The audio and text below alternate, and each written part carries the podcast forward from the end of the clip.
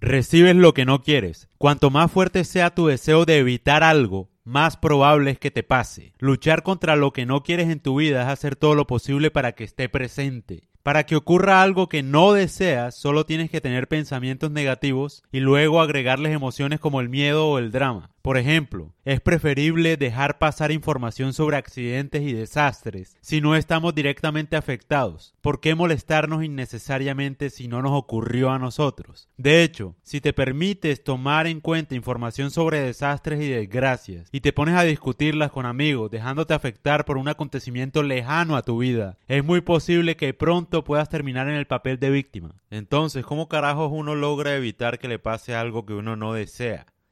Sencillo, ignorando. No tratando de evitar la persona, la situación, sino ignorando.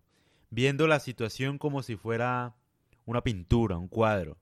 O sea, no debes tener ninguna opinión ni sentimiento al respecto.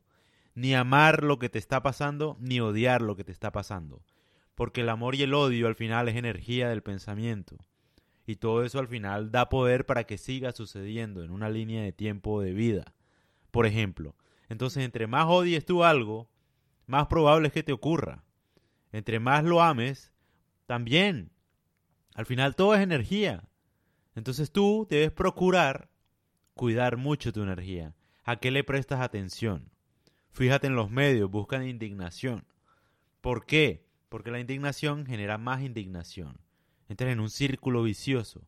Tú ves que están robando y lo más probable es que te asustes, tengas miedo y ese miedo eh, impacte de alguna forma negativa en tu vida, similar al robo. Y no puedas salir de ahí, porque todo eso genera, digamos, un control, una afiliación. Entonces tú vas a votar por el candidato que te garantice la seguridad. Pero es una falsa idea de seguridad al final. Entonces tú lo que tienes que hacer es ignorar no involucrarte tanto en tragedias, accidentes de la vida de los demás. Y si te ocurren a ti, no darle tanta importancia, tratar de superarlo.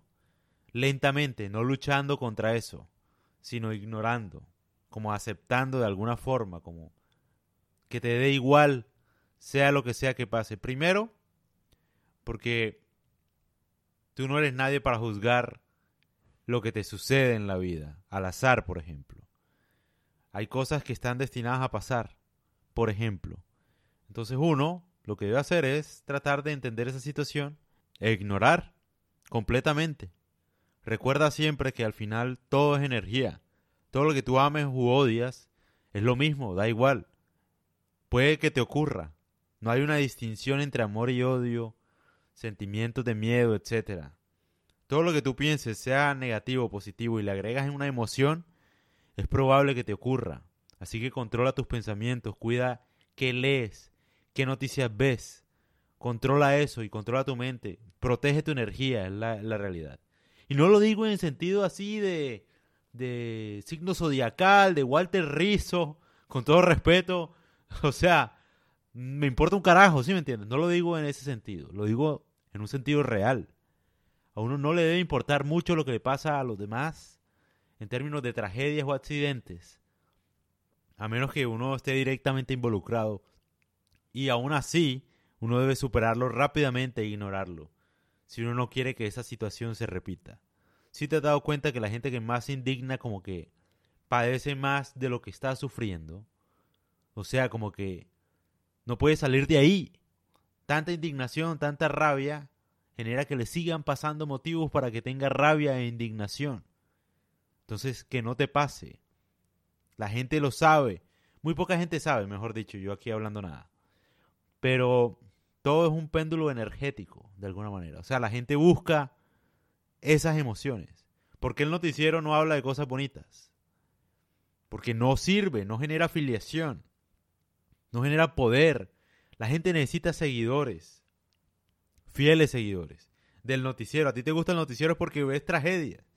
Es la verdad. Y esas tragedias de pronto se transforman en tu vida personal. Y claro, ves el noticiero con más ganas porque te pasó. Y ves a los demás lo que le está pasando. O sea, es un círculo vicioso. Protege tu energía, la verdad. ¿Qué te importa las tragedias que ocurran fuera de tu alcance? No digo que no debas tener empatía, pero ¿qué puedes hacer? La empatía no sirve de nada si uno no está haciendo algo por ayudar eso.